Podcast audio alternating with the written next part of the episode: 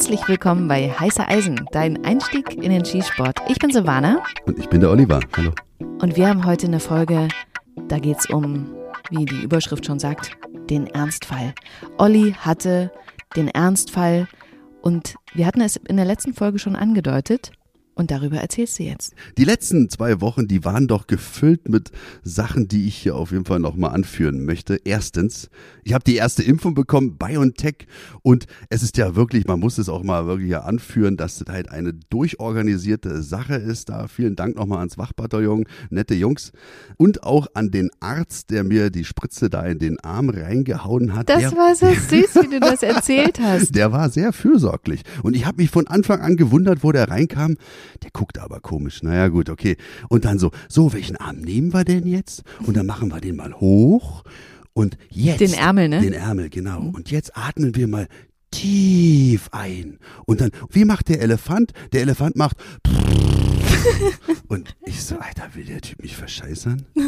Und dann, ich fand es ja ganz lustig und auch ganz süß und so, aber da habe ich gedacht, Alter, die hat so auch nicht alle, alle Latten am Zaun. Mhm. Und wo ich dann rausgegangen bin mit meinem Zettelchen, habe ich da mal raufgeguckt und dann stand da Dr. Stein, keine Ahnung, was wieder hieß, aber Kinderarzt. das war die erste lustige Anekdote, die das ich doch hier so zum Besten süß. geben wollte. Und da hast du dich dann gefreut, dass es so niedlich war, stimmt's? Ja, das war cool. Also das war schön. Mhm. Zweite Geschichte, die dir passiert ist. Genau. Von der Impfung kommen wir auch zu einer Geschichte, die halt ein Kollege von mir ähm, in meinem Bereich erleben musste. Der ist halt so ein ganz versierter Fußballer, auch schon älteres Kaliber, aber der hat halt auch schon eine ganze Menge mitgemacht bei der Berliner Polizei, die ganze Hausbesetzer-Szene und so. Ein echt ein taffer Typ. Am einen Morgen kam er ganz, noch ganz aufgelöst und hat diese Geschichte erzählt. Vom Fußballplatz haben sie gespielt, ältere Herren und einer von denen ist dann umgekippt. Der lag dann da keine Atmung mehr, kein Herzschlag mehr. Es war halt wirklich so ein Szenario, was man sich niemals wünschen möchte. Aber er hat gesagt, er konnte auf Sachen zurückgreifen, die er irgendwann mal gelernt hat. Einer hat sofort den Defibrillator geholt, er hat angefangen mit der Herz-Lungen-Wiederbelebung, einer hat gepumpt und der andere hat halt beatmet.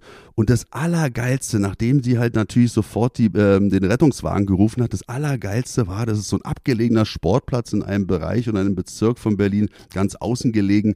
Auf einmal kam nicht die Feuerwehr oder der Rettungswagen angefangen sondern ein Privat-Pkw. Da sprang so ein junger, dynamischer Kerl raus, hat sich seine rote Jacke übergezogen, seinen Rucksack, seinen taktischen Notfallrucksack aus dem Kofferraum geholt und kam angerannt. Und mein Kollege, der hat gesagt, sag mal, das kann doch nicht wahr sein, der ist doch nicht von der Feuerwehr, hat er jetzt gewechselt, weil das ist nämlich ein Kollege von uns, der früher bei uns Dienst gemacht hat, der aber selbst in seiner Freizeit als Rettungssanitäter sich bei der Feuerwehr angemeldet hat, bei so einer App, kann man sich da anmelden. Ersthelfer-App. Ne? Ersthelfer-App Mhm. Und wenn die irgendwas haben, eine Wiederbelebung im Umkreis von mehreren Kilometern oder so, kriegt er das auf sein Handy, zieht sich sofort die Hose an, die Jacke über und rennt los und hat diesen Menschen dann zurückgeholt. Das finde ich so cool, dass man so eine Bereitschaft da zeigt. Also ich glaube, es waren alle heilfroh, dass dieser Profi dann da auch angefahren kam. Und dann kam dann auch die Feuerwehr oder der Rettungswagen. Und ja, die haben da mehrmals den Defibrillator, ich glaube, er sprach von 18 Mal, haben sie mhm. den da geblitzt. Also echt eine krasse Story. Und ja, und dann äh, hatte ich gleich in der darauffolgenden Woche ein Taktikseminar. Das heißt, ich bin ja Ausbilder bei der Berliner Polizei, auch in diesem Bereich. Und da ging es um die Rettung von Verletzten in einem Terrorfall. Das heißt also, wir bewegen uns in einen Bereich rein unter Berücksichtigung der Eigensicherung, retten dort die möglichen Verletzten, bringen die in einen Bereich, wo wir die dann erst versorgen können. Und da haben wir natürlich dann auch Rettungssanität dabei, aber auch ganz normale Polizisten sind da, die dann halt auch mal vielleicht einen Verband anlegen müssen. Und bei diesem Lehrgang habe ich dann den Tobias kennenlernen dürfen. Und deswegen haben wir gedacht, dem Tobias und seinem Job widmen wir hier diese Folge, weil das definitiv für euch von Interesse sein wird, was er sagt. Ich stelle ihn ganz kurz vor. Tobias ist 31 Jahre und der ist extra für die Ausbildung bei der Polizei nach Berlin gekommen. Ähm, der kommt nämlich eigentlich aus Sachsen-Anhalt, muss man sich mal vorstellen. Andere sagen, äh, in Berlin will keiner Polizist werden und der ist extra dafür hierher gekommen. Naja, hier ist halt was los, ne? Das stimmt, das stimmt.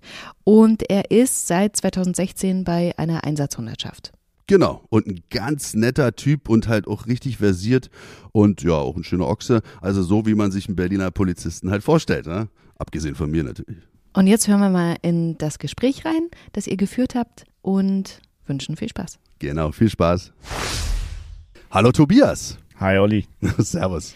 Du, meine erste Frage gleich vorab. Du bist ja angehender Sportschütze, da kommen wir aber nachher nochmal drauf zu sprechen. Deine Meinung interessiert mich als Sportschütze. Ist es so ein Ersthelfer-Lehrgang? Werdet was für einen Sportschützen, also zwingend, dem das hier vorzuschreiben oder vielleicht auch in der Sachkunde mit zu integrieren? Sag mal bitte, was du davon hältst. Es wäre eine Überlegung, das hier vielleicht aufzunehmen für die Verbände.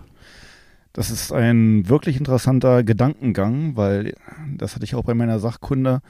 Und jetzt, wenn ich so, so drüber nachdenke, denke ich mir so, ja, das wäre eigentlich wirklich sehr sinnvoll. Ich meine, wir alle kennen uns unseren Ersthilferlehrgang, den wir damals gemacht haben, als wir 18 waren, als wir einen Führerschein gemacht haben. Aber wer kann sich daran noch erinnern? Und ich glaube, Schusswunden, gerade was bei unserem Sport passieren kann, stellt uns doch vor eine ganz anderen Herausforderung. Und ich denke, da wäre so eine, keine Ahnung, eine kleine Einweisung über einen halben Tag eigentlich ganz hilfreich. Und wenn man sich dann so ein bisschen Equipment zulegt, wäre das wohl ganz sinnvoll, ja. Absolut, ey, sehe ich ganz genauso. Und man fühlt sich dann ja auch immer sicherer, wa? wenn man dann halt nach diesem Halbtageslehrgang oder was dann sein könnte. Oder lass es nur zwei Stunden sein. Vielleicht, dass man mal wieder eine Herz-Lungen-Wiederbelebung mal gezeigt kriegt. Also, wenn ich mir die Altersstruktur so im Sportschießen so angucke, da ist ja auch oftmals älteres Semester am Start. Wir werden immer jünger. Aber ganz klar, wenn da irgendwas auf dem Platz oder auf dem Stand passiert, dann guckt man sicherlich wie draußen im Straßenverkehr erstmal in fragende, hilfesuchende Augen. Und das muss eigentlich gar nicht so sein. Ich finde auch, dass so ein Defibrillator auf jeden Schießstand gehört. Was meinst du? Ist das auch eine Idee? Ja, da gehe ich vollkommen mit. Und wenn ich mal an die Lage unserer Schießstände denke, Wannsee liegt weit draußen das Trainingszentrum in Spandau auch ein bisschen abgelegen. Darf ich mal kurz einhaken? Ja, klar. Äh, wir haben ja auch Hörer äh, bundesweit. Der Schießstand in Wannsee ist ein Außenschießstand äh, in einem wirklich so einem Waldgebiet liegt der, also es ist eine Außenschießstandanlage und in Spandau, das ist Landesleistungszentrum. Das sind alles abgelegene Schießstände, die auch nicht so leicht zu ja. erreichen sind. Ja, das meinst du? Oder? Ganz genau. Und wie du schon sagst, also ich sag mal so ein Defibrillatorkasten, wie man ihn teilweise in schon öffentlichen Gebäude sieht, wäre auch auf Schießständen eine sinnvolle Ergänzung auch die Erweiterung dieser Verbandskästen. Ich meine, mit einem einfachen Druckverband kommen wir bei einer Schussverletzung nicht sehr weit. Ach echt, ja? Okay, weil ich bereits immer, ich bin ja so gepolt aus meiner Ausbildungszeit, dass da in den Klamotten war immer so ein Verbandspäckchen schon eingenäht in den Jacken, die wir damals hatten. Total interessant. Gibt echt? es heute? Ja, gibt's gar nicht mehr. Also auch so äh, eingeschweißte Militärverbandspäckchen und dann hast du halt immer dein Dreiecktuch dazu bekommen. Da hatte ich mich damals schon gefragt, äh, was soll ich mir das hier auf den Kopf machen oder was? Aber nein, einen ganz pragmatischen Hintergrund hatte. Den fand ich total cool. Habe ich dann auch erst im Laufe der Jahre so auch zu schätzen gewusst. Hatte ich immer in der Seitentasche. Aber für den ersten Angriff, sagt man doch, bei ja, natürlich, Hilfe, ja. würde das doch erstmal ausreichen. Ja, oder? ich sag mal, jedes Material, was ich zur Verfügung habe, ist besser als gar nichts. Also, Absolut. Ja, da gehe ich vollkommen mit. Aber ich sage mal, die Zivilmedizin hat natürlich auch viel aus der Kriegsmedizin gelernt und auch übernommen. Ja, und da werfe ich einfach mal ein paar Wörter im Raum wie Tourniquet, Chestziel, Ola E-Bandage. Das sind 1A-Mittel, wo man einen verwundeten Schützen erstmal helfen kann oder in unserem Fall halt einen Sportschützen. Ja, cool. Kommen wir nachher, glaube ich, nochmal, gehen wir noch weiter ins Detail dann. Jetzt bei dem Defibrillator nochmal, kann das jeder anwenden? Oder wenn man jetzt vor so einem Gerät steht, muss man da Angst vor haben oder ist so ein Ding selbsterklärend? Also die Geräte sind wirklich selbsterklärend. Die reden auch mit dir. Du schaltest die ein, da kommt eine Erklärung. Klar, ist man da aufgeregt, aber wenn man sich das alles mal in Ruhe durchliest oder ich nehme mir jemanden, der mir die Gebrauchsanweisung vorliest und ich bediene das Gerät, das geht wunderbar, das kriegt man auch wunderbar alleine hin. Und wer in die Verlegenheit kommt und Zugriff auf solchen Kasten hat, einfach nutzen. Mensch, Tobias, wir waren ja jetzt gerade die Woche über hier auf so einem Taktikseminar zusammen. Da habe ich dich halt kennen und schätzen gelernt und habe halt sofort gesehen, dass du ein Mensch bist, der erstens Entscheidungen treffen kann, aber auch diese Situation sucht, Entscheidungen treffen zu wollen. War das der Antrieb für dich, Sani zu werden? nee, er liegt äh, ganz woanders und ganz weit zurück. Ich war von 2010 bis 2012 bei der Bundeswehr in einem Feldjägerregiment in einer Ausbildungskompanie. Dort hat man natürlich dann auch Berührungspunkte mit der SAN-Ausbildung gehabt. Das fand ich stets interessant. Als ich dann 2014 bei der Polizei angefangen habe, 2016 hatte ich dann ausgelernt. Seitdem bin ich bei einer Einsatzhundertschaft und dort hatte ich dann halt über meine Zugführer die Gelegenheit bekommen, mich weiterzuentwickeln und konnte auch dort die Sparte des Einsatzsanitäter und jetzigen Rettungssanitäter einschlagen. Ey, wenn ich mal aus meiner Zeit berichten darf, so wie sich das anhört, war hier, ich krieg hier grauer Bart und so, aber das ist halt auch schon ein paar Jährchen jetzt her. Da waren die Sunnies immer Leute so, wo du dachtest so, oh Alter, was ist das für ein Nerd? Und dann haben die immer diese Lehrgänge bekommen, wenn das aufkam, haben mal auf den Boden geguckt, wer will denn zum Sunny-Lehrgang? Ja, ja, ich muss mir mal die Schnürsenkel zumachen. Und heute ist das halt was ganz anderes. Ja? ja. Das sind ganz andere Menschen, das sind die, von der Professionalität auch oder von diesen Samaritergedanken, von der Bereitschaft her, sein eigenes Wohl unter das der anderen zu stellen. Also ja, das ist schon echt bemerkenswert. Das ist halt so eine Professionalisierung, die ich hier bei uns, bei der Polizei feststellen konnte. Und ist dir das auch so aufgefallen? Ja, definitiv. Also ich denke, man kann da wirklich sagen, dass mit dem Stichtag des Anschlags des Breitscheidplatz eine wirkliche Wertsteigerung des Einsatzsanitäters, des Rettungsdienstes und der medizinischen Versorgung bei der Polizei wirklich stattgefunden hat und sich das ja stetig verbessert und wieder auf einem ganz guten Weg sind. Also seht ihr, wir als Sportschützen müssen da mithalten können. Deswegen vielleicht als kleine äh, ja, Denkanstoß, das vielleicht in die Sachkunde mit aufzunehmen, wäre auf jeden Fall eine Idee. Apropos Sportschütze. Was ist denn deine Meinung? Was sollte denn ein Sportschütze in seiner Schießtasche beispielsweise mitführen, wenn er zum Training geht? Fangen wir mal an vom Inhalt. Also da so reicht so ein Kfz-Verband, äh, nee, wie, Verbandskasten? Genau, reicht so ein Kfz-Verbandkasten? Ja, ich denke mal, der ist auf jeden Fall besser als gar nichts. Aber man kann sich natürlich auch das gute Zeug holen. Und ich meine, wenn es halt das dabei ist, was ich für mich verwendet haben will, und ich denke mal, wenn ich wirklich mal das Pech haben sollte, mich so auf einer Schießanlage zu verletzen, ähm, sage ich dir ganz ehrlich, da hätte ich lieber gern das gute Zeug, als dass da irgendwer mit einem billigen Verband ankommt. Da musst du aber noch ins Detail gehen. Also es gibt ja äh, gesetzliche Vorschriften. Auch ja. da sind wir bei einer ja. DIN-Norm, ja. äh, denke ich mal. Und da sind so eingeschweißte Sachen, die sind also jetzt nicht gleichzusetzen, wie du schon mal sagtest, hier mit militärisch-zivilen. Da ist halt schon ein Unterschied, ja? Ja, definitiv. Also allein schon nehmen wir mal wie manchen vielleicht schon mal gehört haben, die Ola-E-Bandage oder Israeli Bandage, Notverbände in der Art eines Druckverbandes. Damit kann man wirklich schon so 80, 90 Prozent von starken Blutungen stillen, die auch, ja, das muss mal geübt werden, aber auch dann, wenn man es kann, wirklich leicht anzulegen sind und gerade so für Arm, Beinbereich wirklich sehr gut funktionieren. Ja, also das heißt also, lass mich das jetzt mal in meinem Kopf mal hier auch präsent werden. Na klar. Wir sind auf dem Skistand mm, und wir haben jetzt vielleicht Worst Case. Eine Schussverletzung durch mich, durch einen Handhabungsfehler ist es passiert beim Holstern, schieße ich mir vielleicht in eine Extremität, Arm oder Bein. Das heißt also, das blutet stark und ich versuche jetzt also als Ersthelfer, das ist Grundregel Nummer eins, korrigiere mich, wenn ich falsch liege, die Blutung so weit wie möglich zu unterbinden oder alles so weit wie möglich im Körper zu behalten. Ist das die erste Maßnahme, die man treffen sollte? Ja, also ich sag mal, wenn wir jetzt hier diesen klassischen Schuss im Bein nehmen, dann wäre da auch meine größte Intensität, nachdem ich deine Waffe da beiseite gelegt habe.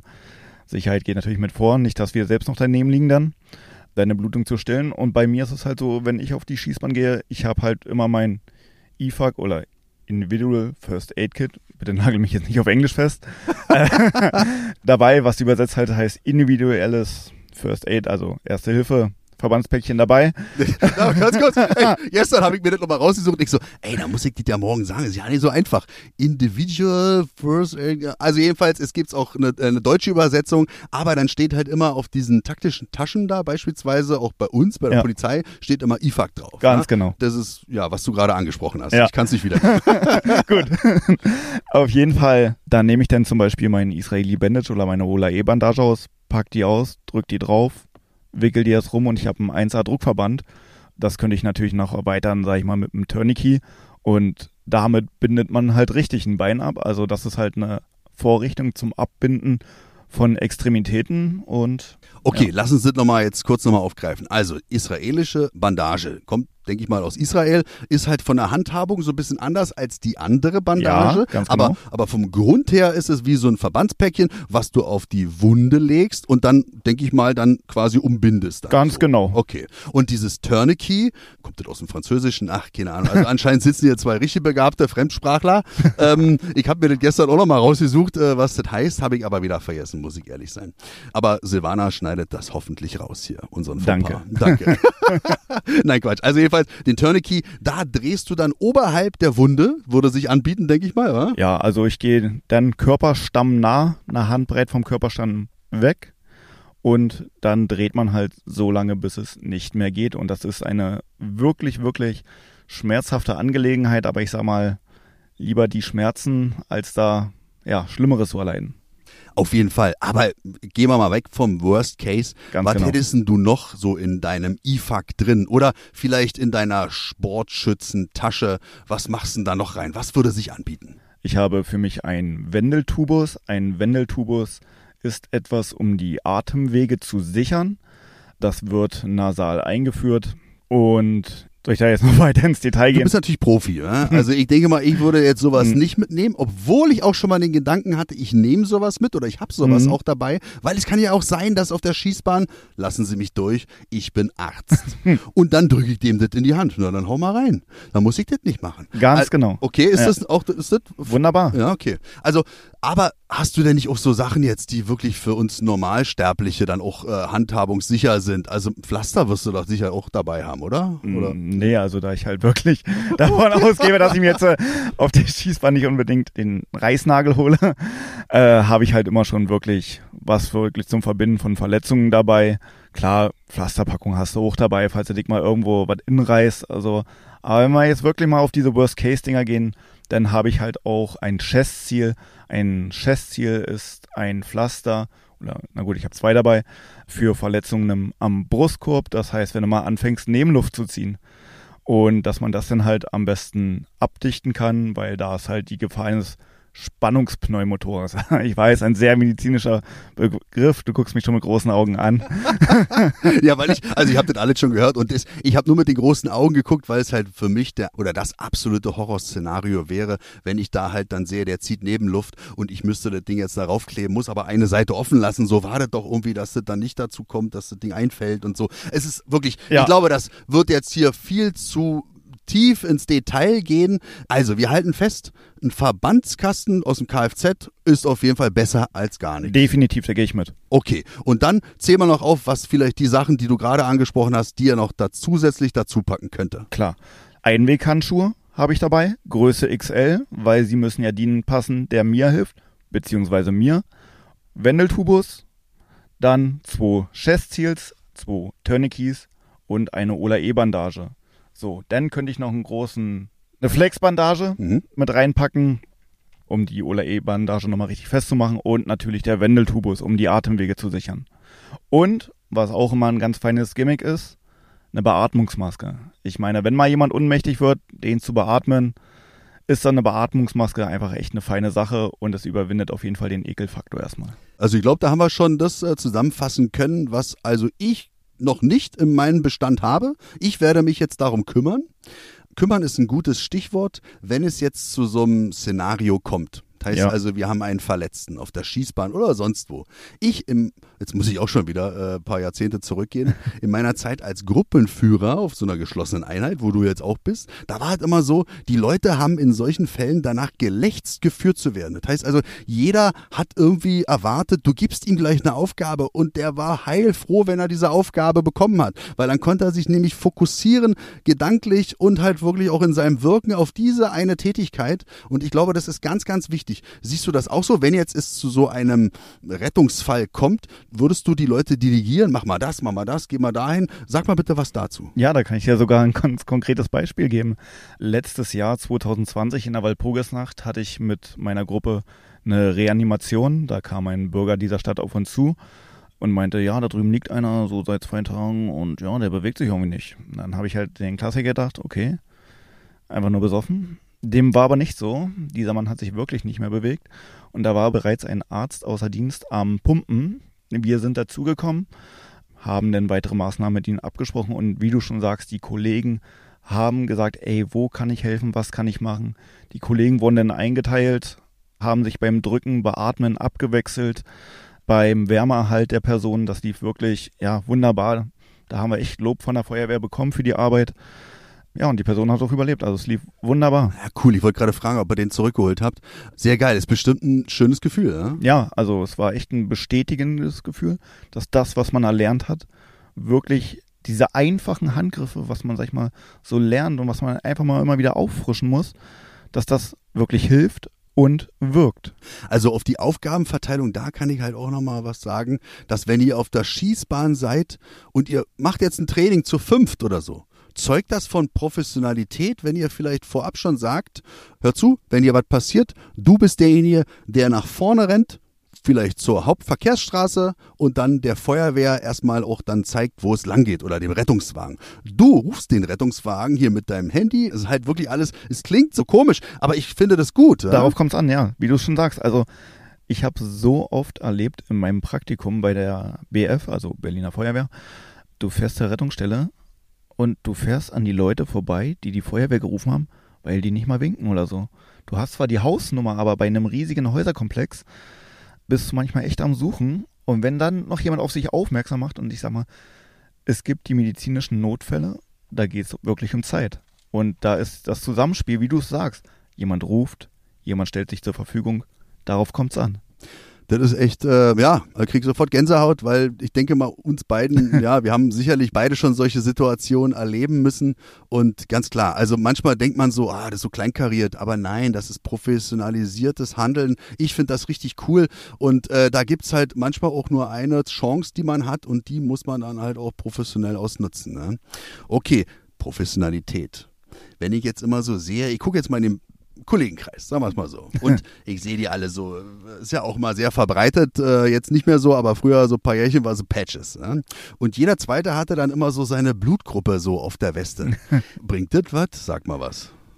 Ich muss dir ehrlich gestehen, als ich ganz frisch draußen war, hatte ich sowas auch noch an der Weste. aber dann ist auch mal ein erfahrener Rettungssanitäter-Kollege auf mich zugekommen und dann auch so, du, du bist ja nicht in Afghanistan. genau. Wenn es hier knallt, bist du innerhalb von 10, 15 Minuten im Krankenhaus. Und so ist es halt. Wir haben hier eine wirklich gute Abdeckung von Krankenhäusern. Und selbst wenn ich es an der Weste habe, wenn ich ins Krankenhaus komme, schneiden sie mir die Sachen runter. Und die schicken eh mein Blut in der Untersuchung, ist Ruckzuckergebnis da. Und dann wissen sie auch, was sie mir geben müssen. Also wer diesen Patch mag, kann ihn natürlich gerne tragen. Ja, es, ist so cool. Es ja. ist ach, genau ja. die Antwort. Also das, das wollte ich hören, weil das ist wirklich so äh, hier im urbanen Raum und wie du schon sagst, wir sind nicht in Afghanistan und dann äh, ja, aber wie gesagt, war, wenn, ja. sieht ja auch schick aus. Ja. Coole Sache. Ey. Aber Kennzeichnung, vielleicht äh, können wir da noch mal bleiben bei du bist jetzt der Rettungssanitäter und mhm. dir passiert jetzt hier was. Und du hast gerade so toll beschrieben, was du alles in deinem IFAC, IFAC hast. Ja. Ja, aber jetzt weiß ich gar nicht, wo ist denn dein IFAC?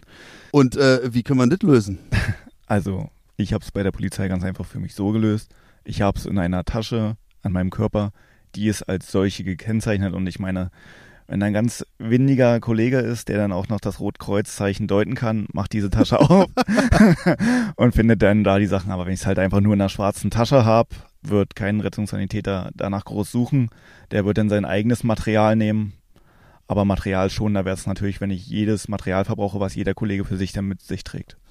Also klar, das heißt also jetzt der, der Sportschütze auf der Schießbahn, wenn er mit seinem Köfferchen da reinkommt, dann kann er ruhig an die Tasche, Seitentasche, wo auch immer da drin ist, sollte er vielleicht auch ruhig einen Patch ranmachen. Ja, so, wunderbar, so, so, wunderbar. So, so ein rote Kreuzding ja, ja, oder sowas. Ja. Da habe ich gesehen, wir haben ja auch von Heiße Eisen diese Night Stripes, habe ich euch ja alle beschenkt. Ah, ja, wunderbar. Ah, richtig gut. Da kann man ja personalisieren. Unser Logo haben wir darauf mal lassen und der, der das macht, der hat genau das so im Blick, glaube ich. Wa? Das halt, du hast keine Klettfläche, hast ein Molle-System und da kannst du die Dinger halt einführen. Und der hat die auch im Angebot, wo halt das rote Kreuz drauf ist oder sonstige andere Echt? Sachen. So, ja, richtig cool. Und ähm, nicht alles, was immer so taktisch ist, Aha. muss man auch kritisch hinterfragen. Also nicht unbedingt, oder? Also das nein, kann auch cool und, und effekt, eff, äh, Effektiv? Äh, effektiv sein. Ja, genau. nee, also das klingt echt gut. Das muss mir nachher äh, nochmal genauer erklären von einem Kollegen, der das da hat.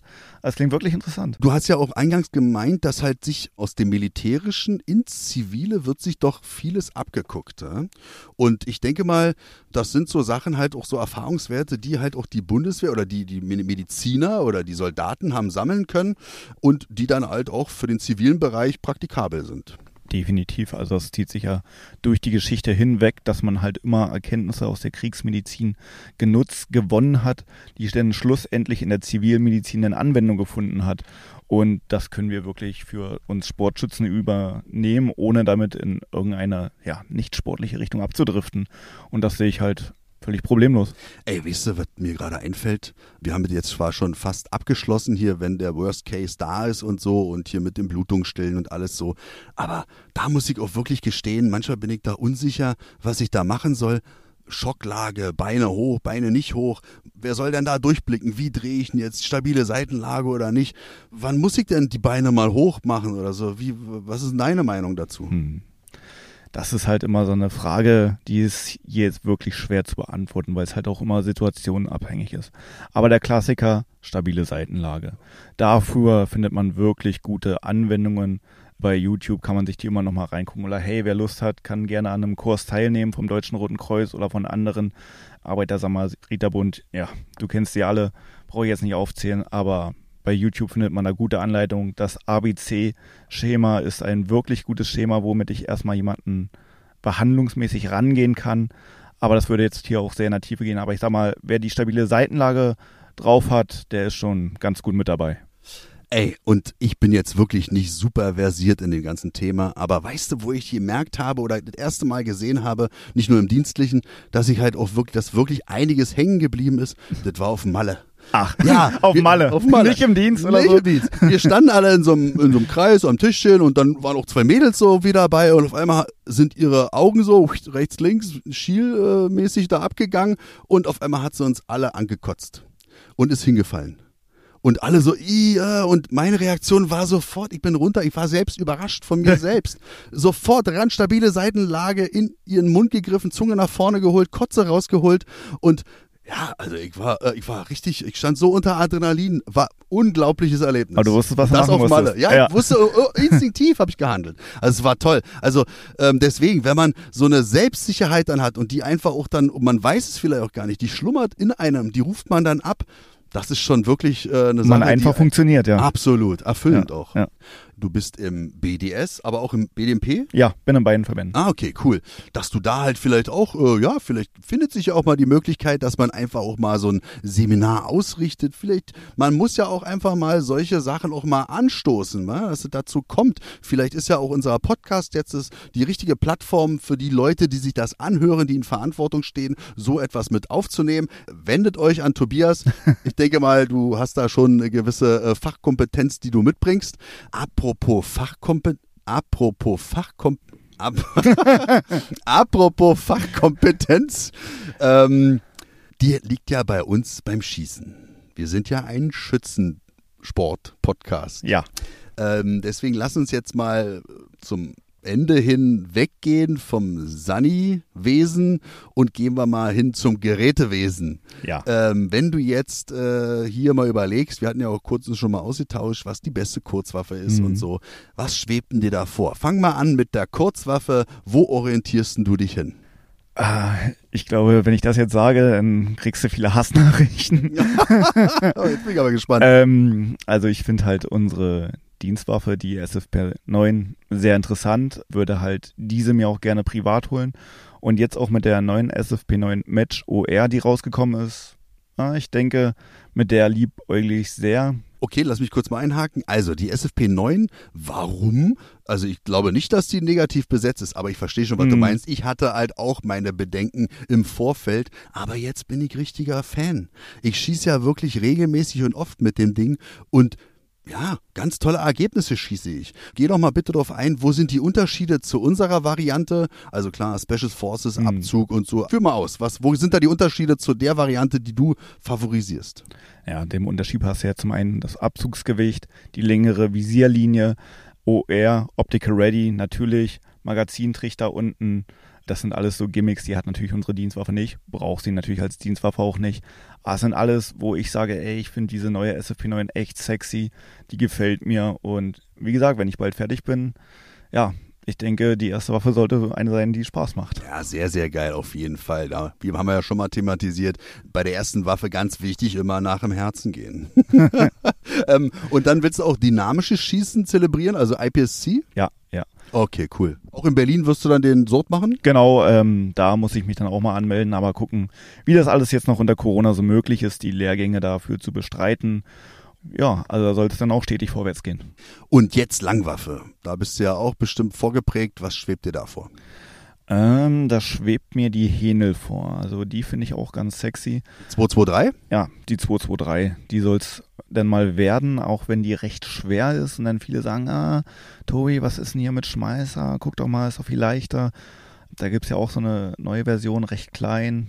Ja, ja, cool. Ja. Und welche Farbe willst du bei der Hähnel? Hm, ganz klassisch schwarz, also da. Okay, weil die haben ja auch so grün und ja. Sandfarben und so. Aber du bist da der, okay. der Klassiker. Klassiker, nimmst du. Gut, alles klar. Ja, teile ich alles, finde ich cool. Gute Wahl für die erste Kurz- und erste Langwaffe, für den ersten Bedürfnisantrag. Ein Antrag, den ich voll unterstütze, Tobi. Danke dir.